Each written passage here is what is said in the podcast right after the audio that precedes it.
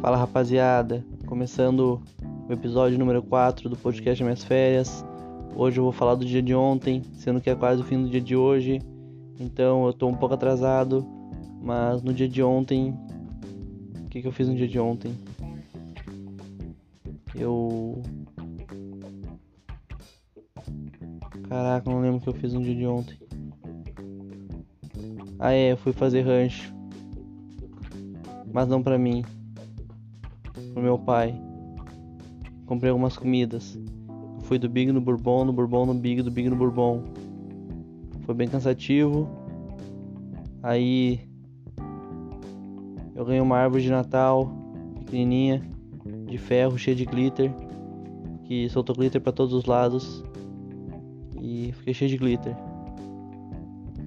Aí A gente assistiu alguma coisa?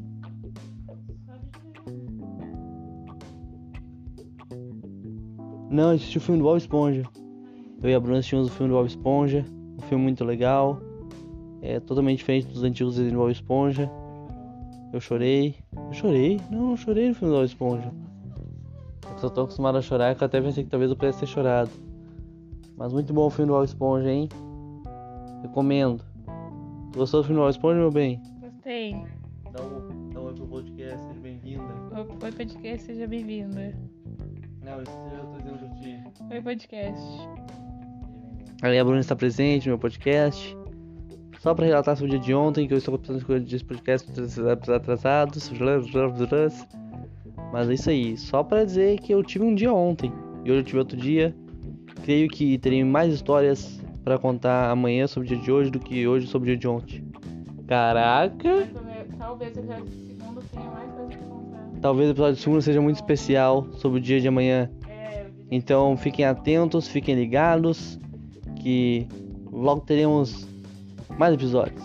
Então agradeço a sua audiência, sua paciência, por ser essa pessoa maravilhosa que você é.